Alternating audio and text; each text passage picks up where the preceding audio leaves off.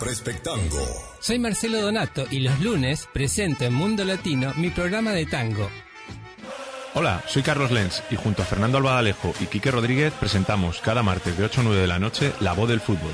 Miércoles Latino. Disfruta todos los miércoles de tus miércoles latinos con Miss Soy Franklin Rodríguez, sintoniza The Spanglish Hour todos los jueves. Lo mejor de tu música aquí, Shin Radio Orawa 97.9 FM.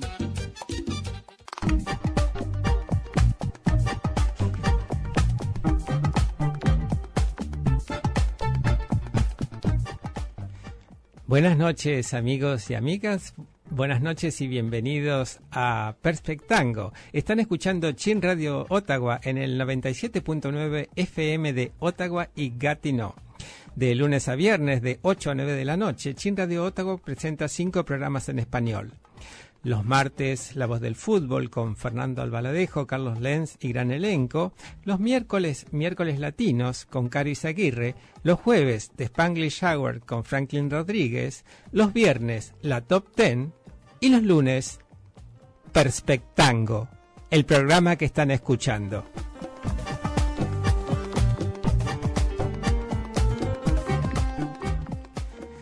Soy Marcelo Donato y los invito a esta hora dedicada al tango, el vals y la milonga. Desde el mes de febrero estamos abocados a leer las semblanzas de Paulina Espinoso. Hoy es, toca la segunda parte de la semblanza de Homero Mansi. La primera parte la hicimos el lunes pasado. Tuvimos algunas dificultades técnicas, pero el podcast está eh, perfecto, así que pueden escuchar el podcast en el podrán escuchar el podcast en el sitio web de la radio. Ahora lo pueden escuchar en mi Facebook o en la página de Perspectango. Y para entrar en música antes de empezar a leer, vamos a escuchar a Nelly Omar interpretando Monte Criollo.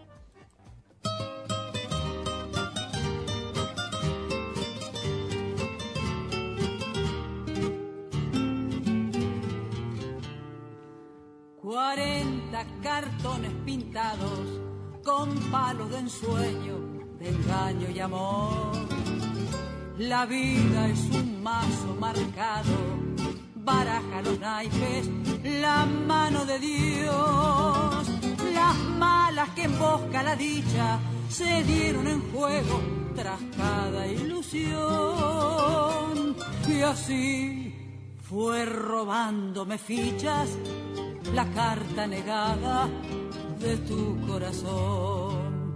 Hagan fuego, monte criollo, que en su emboque tu ternura palpite. Hagan fuego, me mande mi resto en cope y después de los tres toques con tu olvido me topé.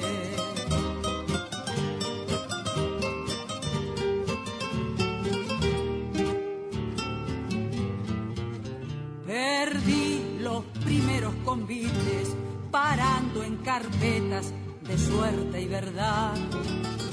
Y luego buscando desquite, cien contras seguidas me dio tu maldad. Me ofrece la espada su filo, rencores del basto te quieren vengar. Hoy juego mi trampa tranquilo y entre oros y copas te habré de olvidar.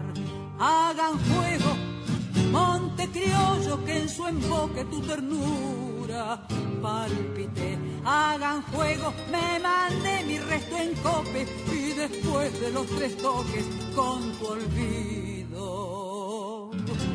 oh, me topé.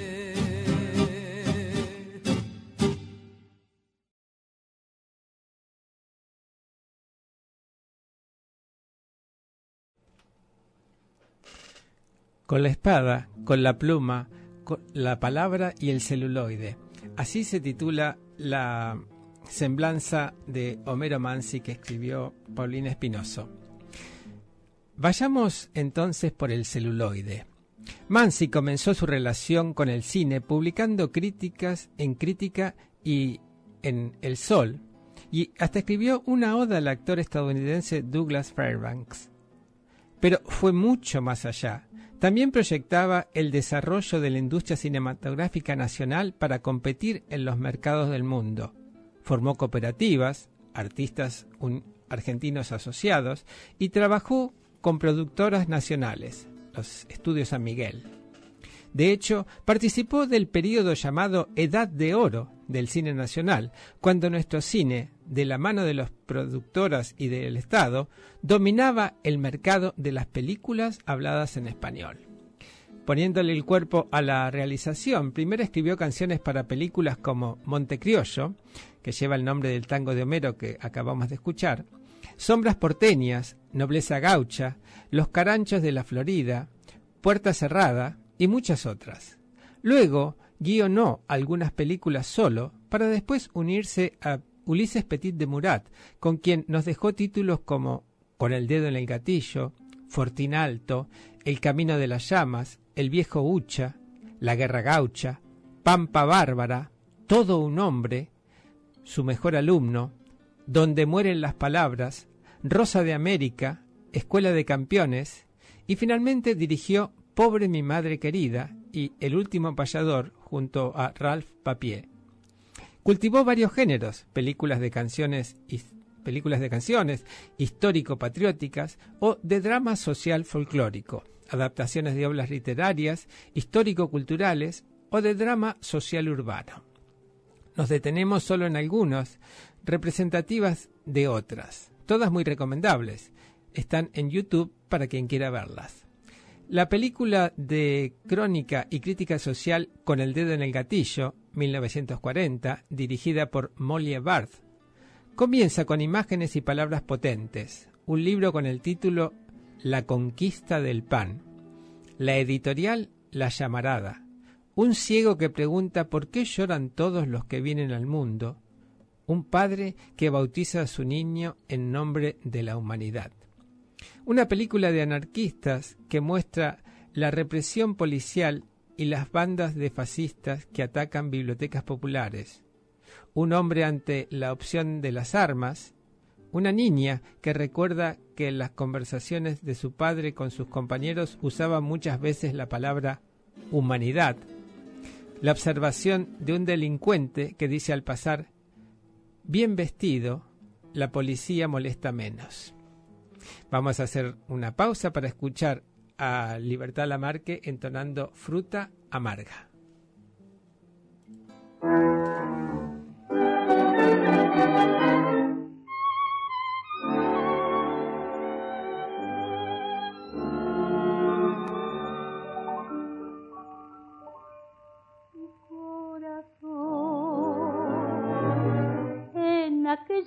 Noche larga maduró la fruta amarga de esta enorme soledad.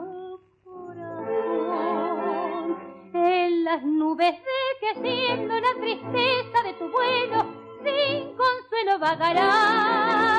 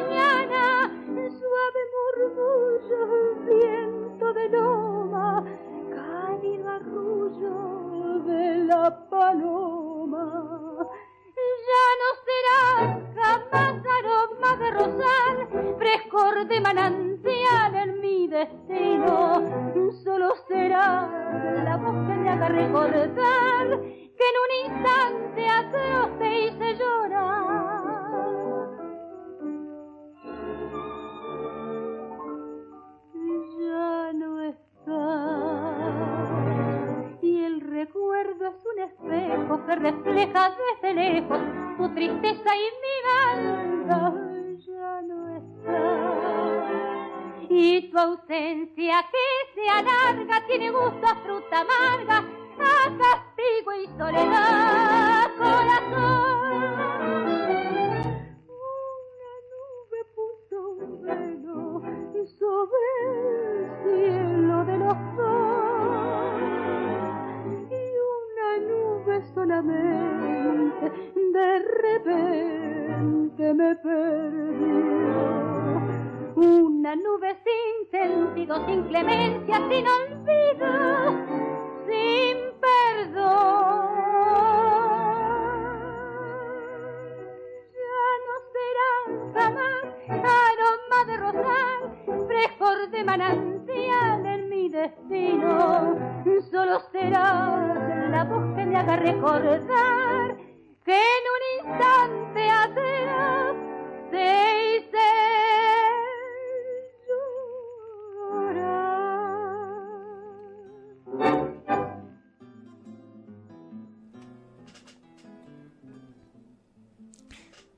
En La Guerra Gaucha, 1942, de Lucas de Mare, sobre el libro de Leopoldo Lugones, se relata la lucha de guerrillas de los gauchos de Martín Güemes, la de los que mueren lejos de las páginas de la historia. La intención se muestra en las palabras finales. Así vivieron, así murieron los sin nombres que hicieron la guerra gaucha. Es la película que intenta narrar el origen de la patria, definida como la tierra donde se ha nacido, en la que el antagonista es el sistema colonial. Todo un hombre, de 1943, de Pierre Chenal, es adaptación de la obra de Miguel de Unamuno, Nada menos que un hombre. Está ambientada en algún río de nuestro literal. El río es un gran prota- protagonista. Tiene todos los condimentos de la conflictividad social, los postergados trabajadores isleños y una oligarquía entre decadente y tilinga. Con ese fondo y hecha de esta misma materia, la pareja protagonista se habla del tú, exigencia quizás de género del drama romántico y, por qué no, también del mercado hispanohablante. Es la historia de un amor imposibilitado, enredado en prejuicios, malentendidos, complejidades de ambos que, amando, no pueden amar. Y una reflexión sobre lo que el título anuncia. ¿Qué es un hombre? Más aún, todo un hombre.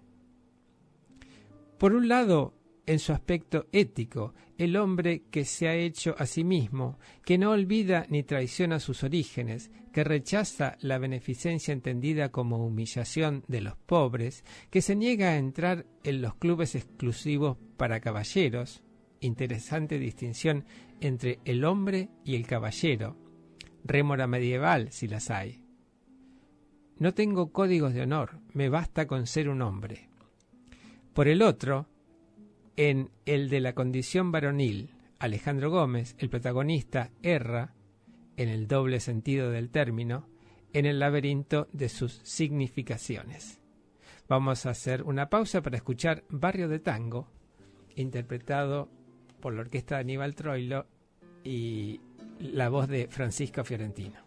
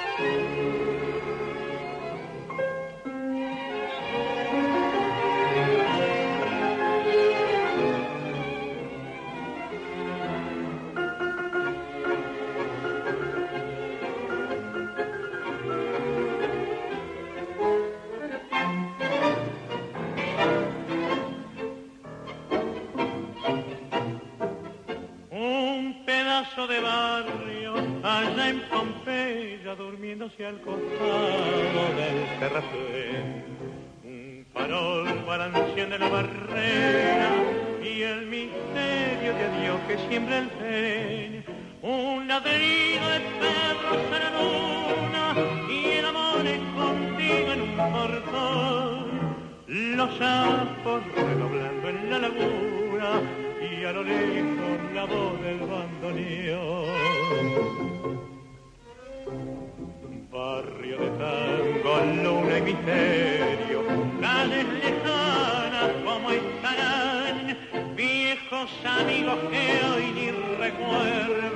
Que si habrán hecho, donde andarán.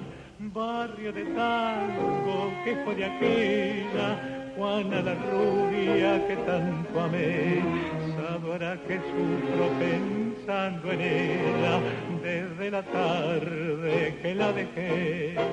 Barrio de tango, no ni misterio, desde el recuerdo te vuelvo a ver.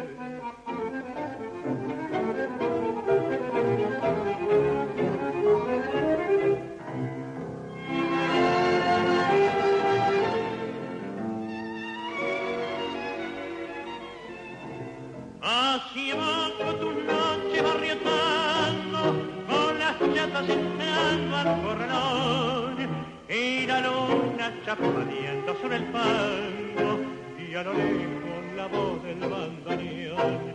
Barrio de tango, luna y misterio, desde el recuerdo te vuelvo a ver.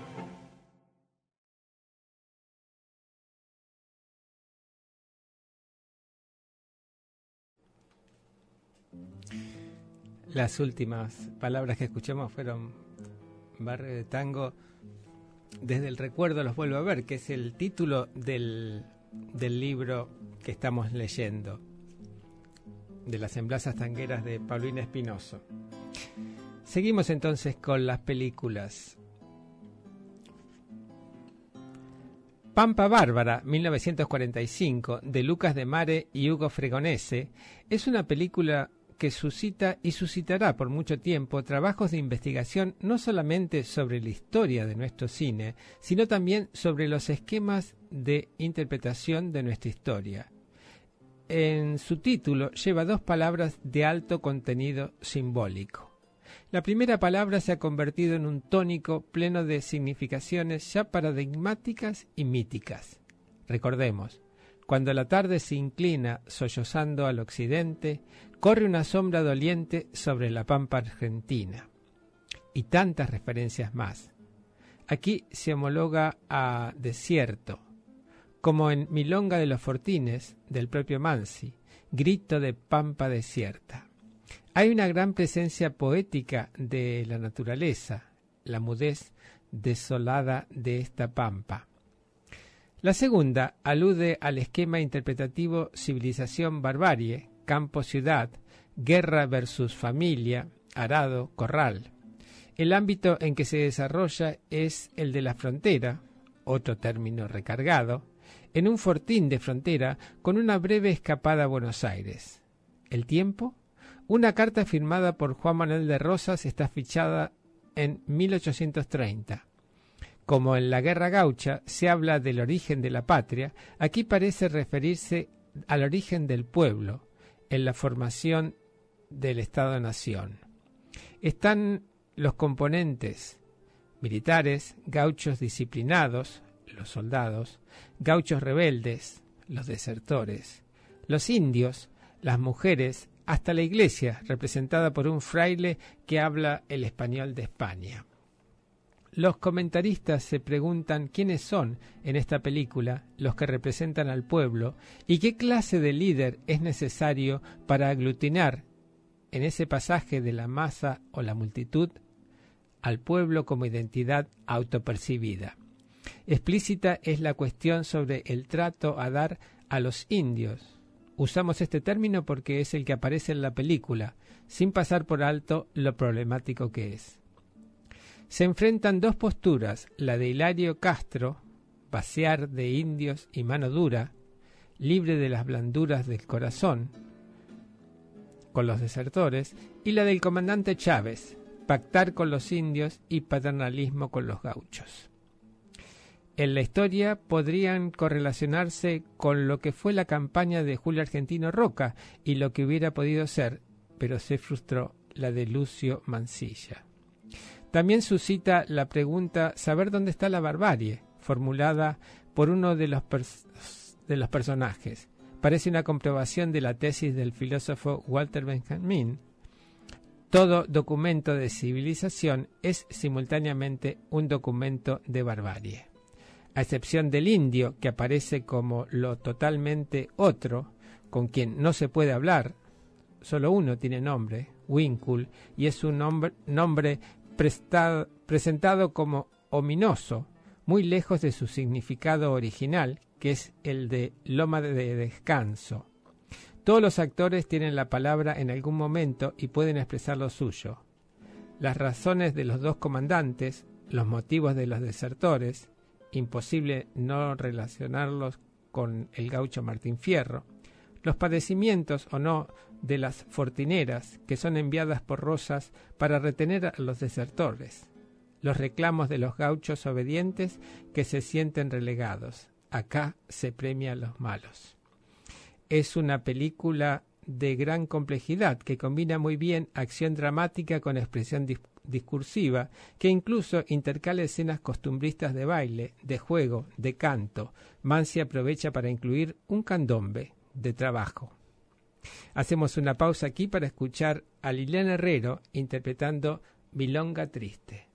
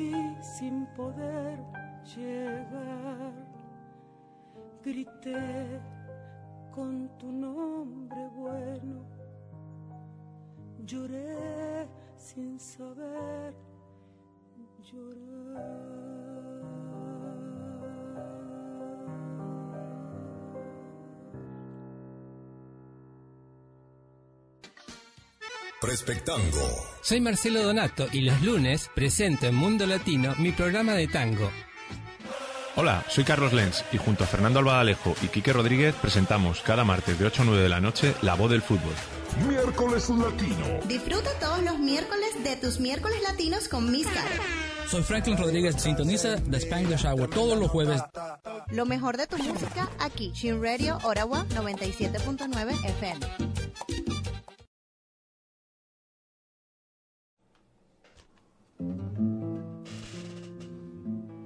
Para los que recién se sintonizan, están escuchando Chin Radio Ottawa en el 97.9 FM de Ottawa y Gatineau.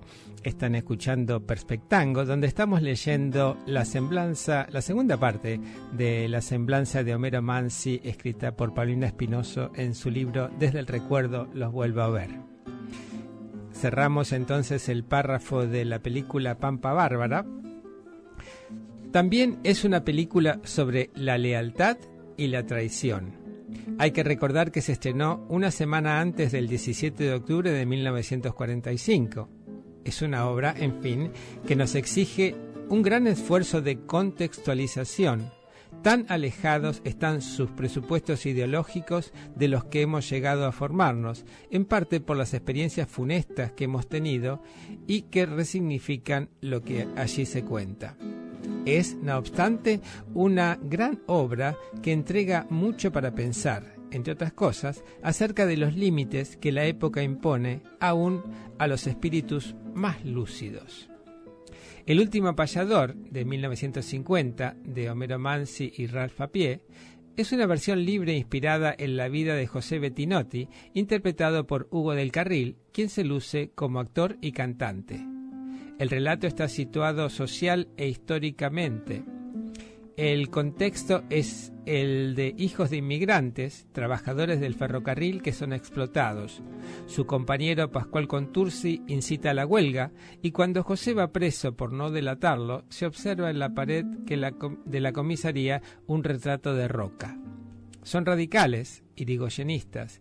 El mismo Irigoyen aparece fugazmente en un acto donde José paya con su admirado Gabino Ezeiza. Las payadas aluden a la actualidad política. Pero el gran tema es el acontecimiento cultural que articula una serie de pasajes, del circo al teatro, de la oralidad a la reproducción industrial técnica, se ve en la grabación del primer disco, lo que se proyecta también a la aparición de la radio, de la payada al tango, de la letra improvisada a la elaboración poética. Contursi escribe Mi Noche Triste, el primer tango canción. Podemos suponer sin riesgo que Homero prefigura en esos pasajes otros que lo implican, de Contursi letrista a Mansi, poeta, de la radio al cine. José escucha en su lecho de muerte la versión de Gardel de este tango emblemático. La figura del mudo aquí es muy exaltada por Mansi, a pesar de las críticas que le había hecho por filmar en el exterior y no hacerlo en el país. Por último, la gran fidelidad de Homero en las últimas palabras de Bettinotti. El tango cantará por nosotros, por todos los que tengan una pena. Ahora sé que puedo irme de este mundo. Mi voz y mi guitarra ya no hacen falta. Vamos a escuchar ahora Bettinotti en la voz de Ignacio Corsini.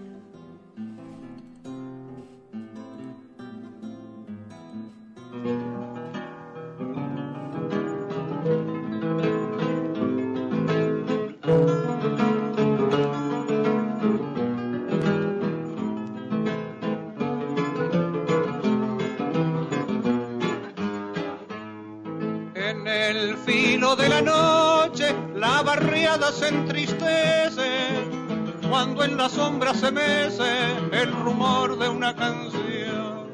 Paisaje de barro negro chapaleado por las chatas y al son de cien serenatas perfumó su corazón.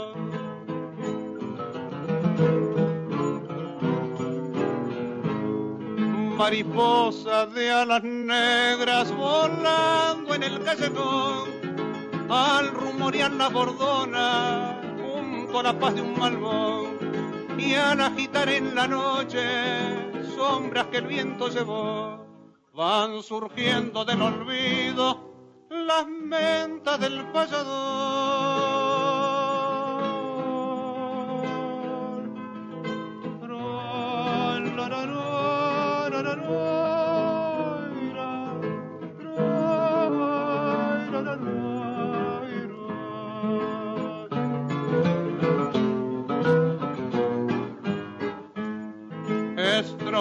De Bettinotti rezongando en las esquinas, tristeza de chamuchina que jamás lo olvidará. Angustia de novia pobre y de madre abandonada que se quedaron grabadas en un val sentimental.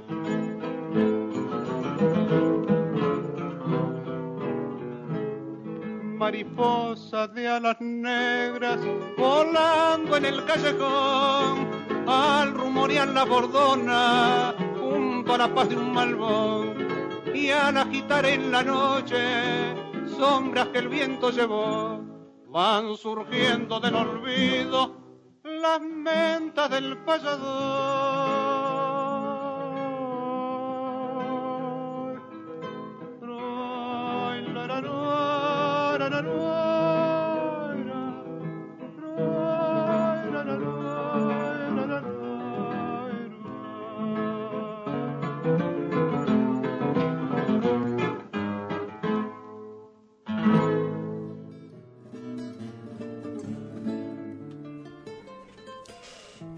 Queremos dedicar un párrafo a las mujeres de Mansi, las mujeres de su obra. Para eso es inevitable compararlas con las de Celedonio Flores. En Flores y muchos otros autores aparecen desde el punto de vista de una mirada canchera. Para el récord de mi vida fuiste una fácil carrera. Amenazante, me sobra bravura para hacerte saltar para arriba cuando me entres a fallar.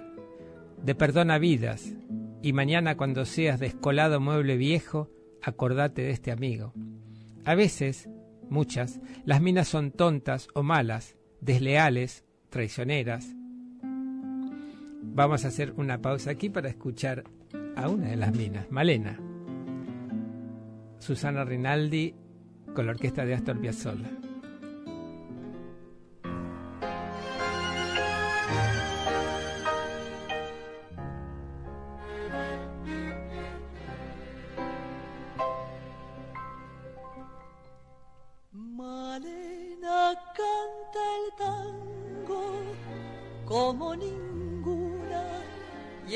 Cada verso pone su corazón. Ayuyo del suburbio, su voz perfuma, Malena tiene pena de bandoneón. Tal vez haya en la infancia su voz de alondra, tomó ese tono oscuro de callejón, o acaso aquel romance que solo nombra cuando se pone triste con el alcohol. Malena canta el tango con voz de sombra, Malena tiene pena de bandoneón. Tu canción en el frío del último encuentro tu canción se hace amarga en la sal del recuerdo.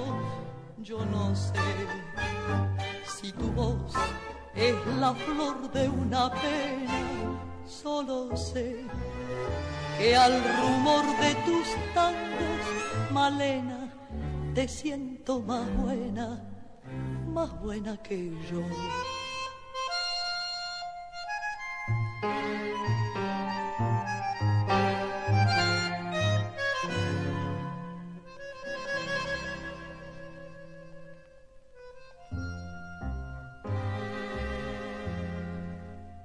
Ojos son oscuros como el olvido, tus labios apretados como el rencor, tus manos dos palomas que sienten frío, tus venas tienen sangre de bandoneón.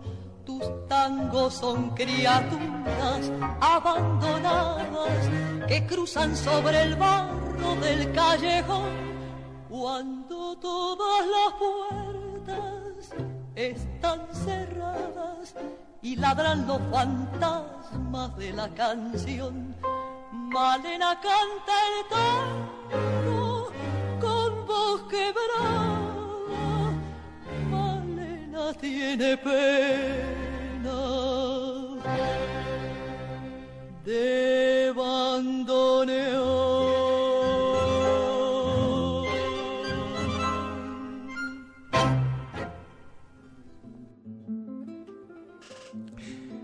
A lo que se corresponde una idea del varón, pretencioso, ya he sido relojeado para el nacional.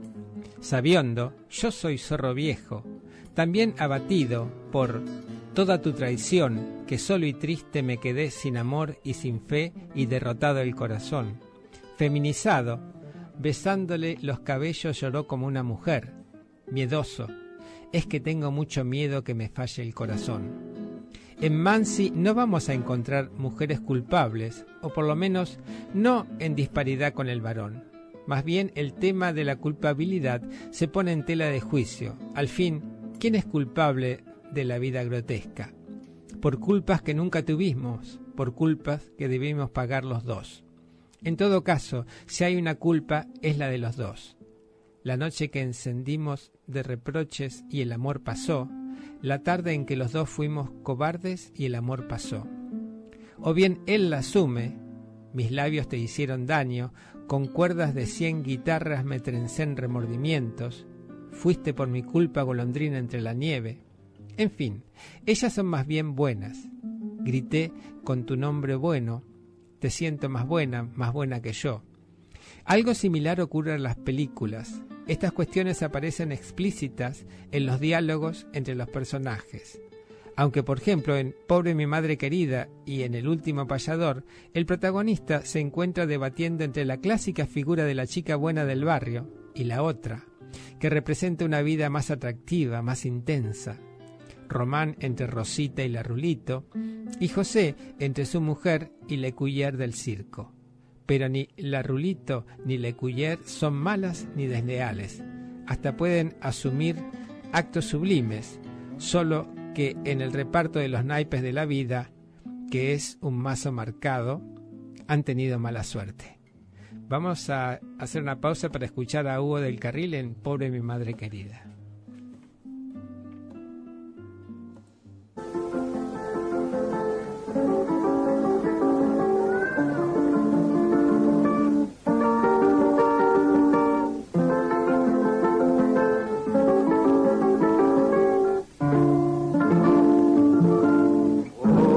Mi madre querida, cuántos disgustos le daba.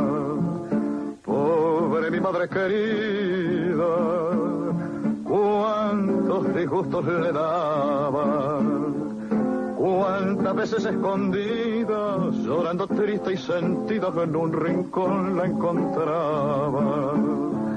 Cuántas veces escondida, llorando triste y sentida, en un rincón la encontraba.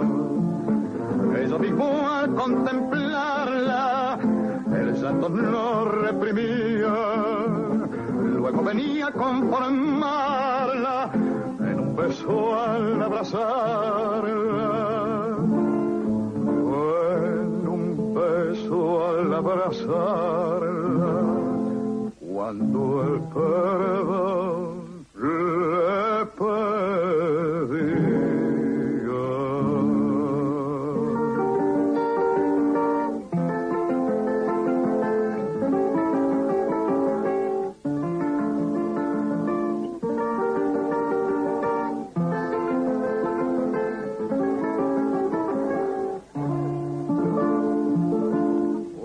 le con ella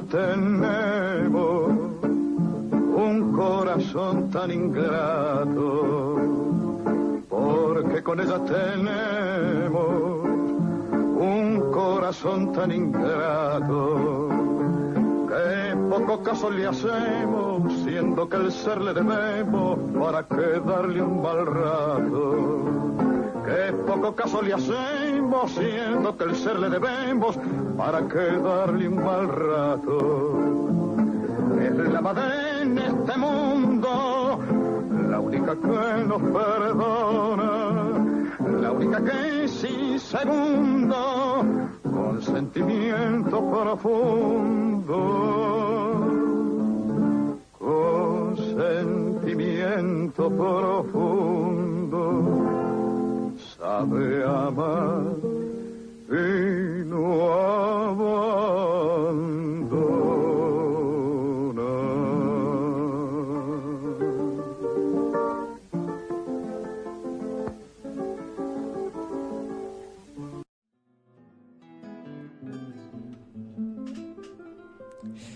Y en Pampa Bárbara, en ese genérico, las mujeres que aparecen en conjunto como la causa de la perdición de los hombres, en el transcurso del relato van mostrando su singularidad, su nombre propio y su nobleza. El héroe cae por, cae por defenderlas. Finalmente, no son ellas el peligro, sino la voracidad de los hombres. También hay en los poemas, como en las películas, una interrogación sobre lo que significa ser un hombre, tanto en el sentido ético de la hombría de bien, como en el sentido de ser varón ante los otros varones y ante las mujeres. Deliberadamente Mansi se diferencia del hombre de la guardia vieja. No hace cuentas con el amor, no hay un debe ni un haber, no hay deudas que reclamar.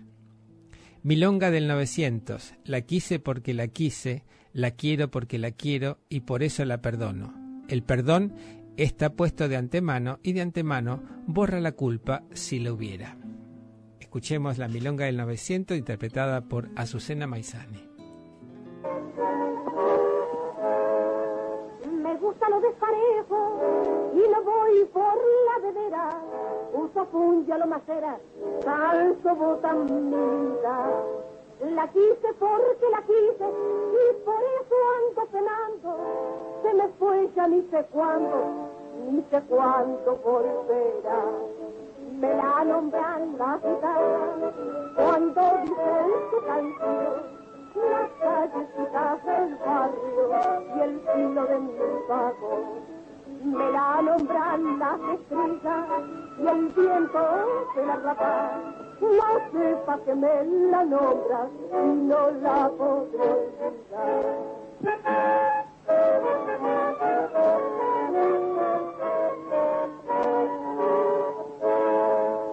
No me gusta el encedrado, ni me doy con lo moderno. Descanso cuando ando enfermo y después se me sana. La quiero porque la quiero y por eso la perdono. No hay nada peor que un encono para vivir amarga. Me la nombran las guitarras cuando dicen su canción las callecitas del barrio y el filo de mi corazón. Me la nombran las estrellas y el viento de la rapaz. No sé a qué me la nombra y no la olvidar.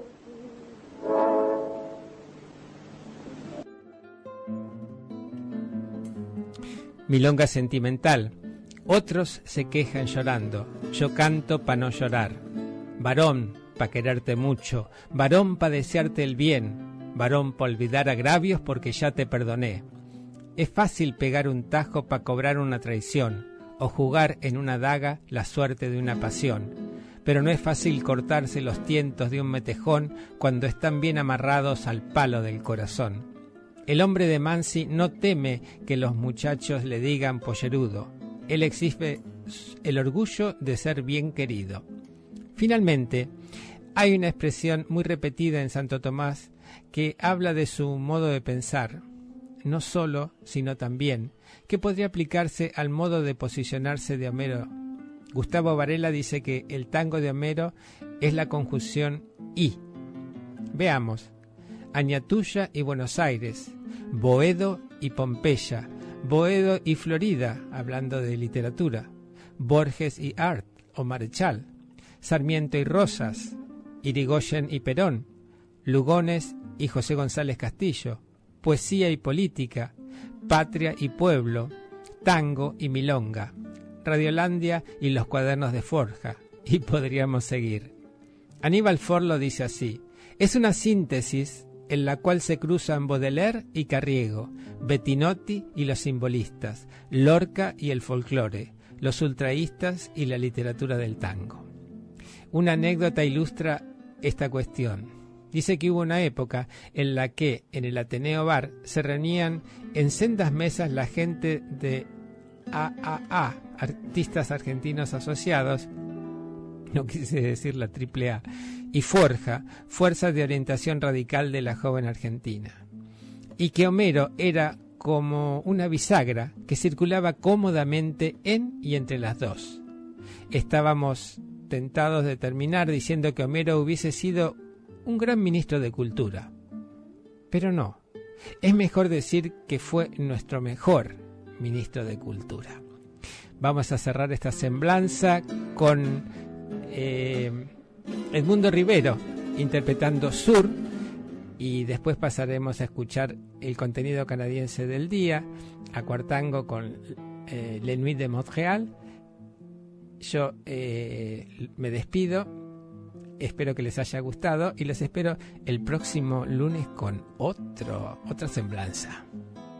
Hasta la próxima, que tengan buena semana.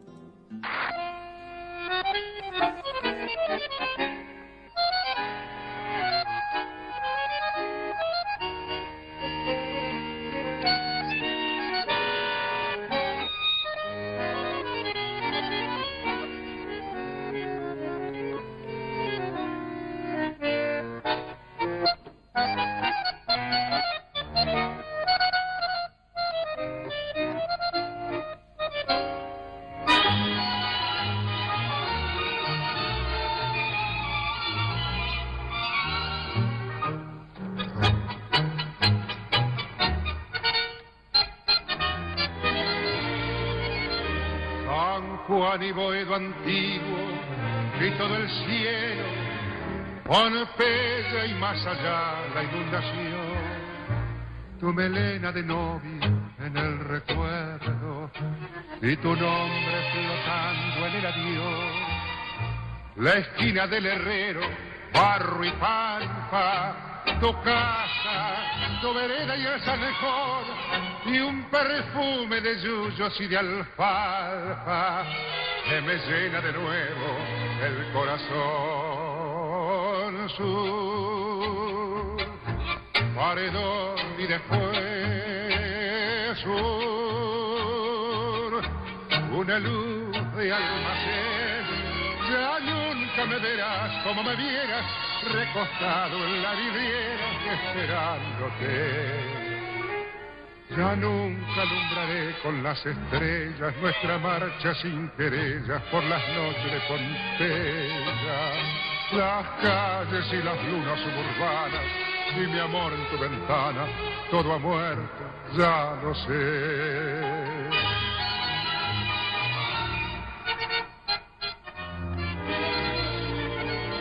San Juan y Boedo antiguo, cielo perdido, Pompeya y al llegar al terraplén, tus veinte años temblando de cariño, bajo el beso que entonces te robé.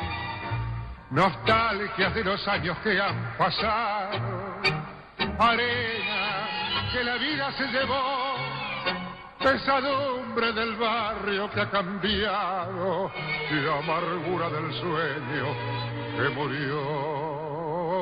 Su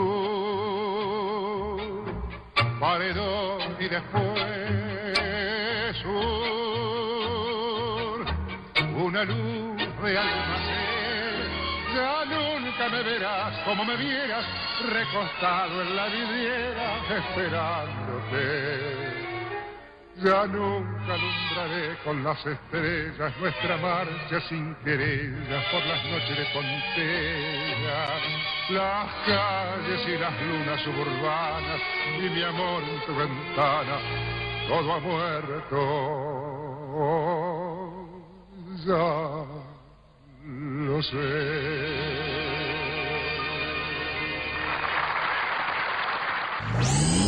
Time now for the Chin Radio Canadian Power Play. Il faut connaître le public avant de travailler, vous savez.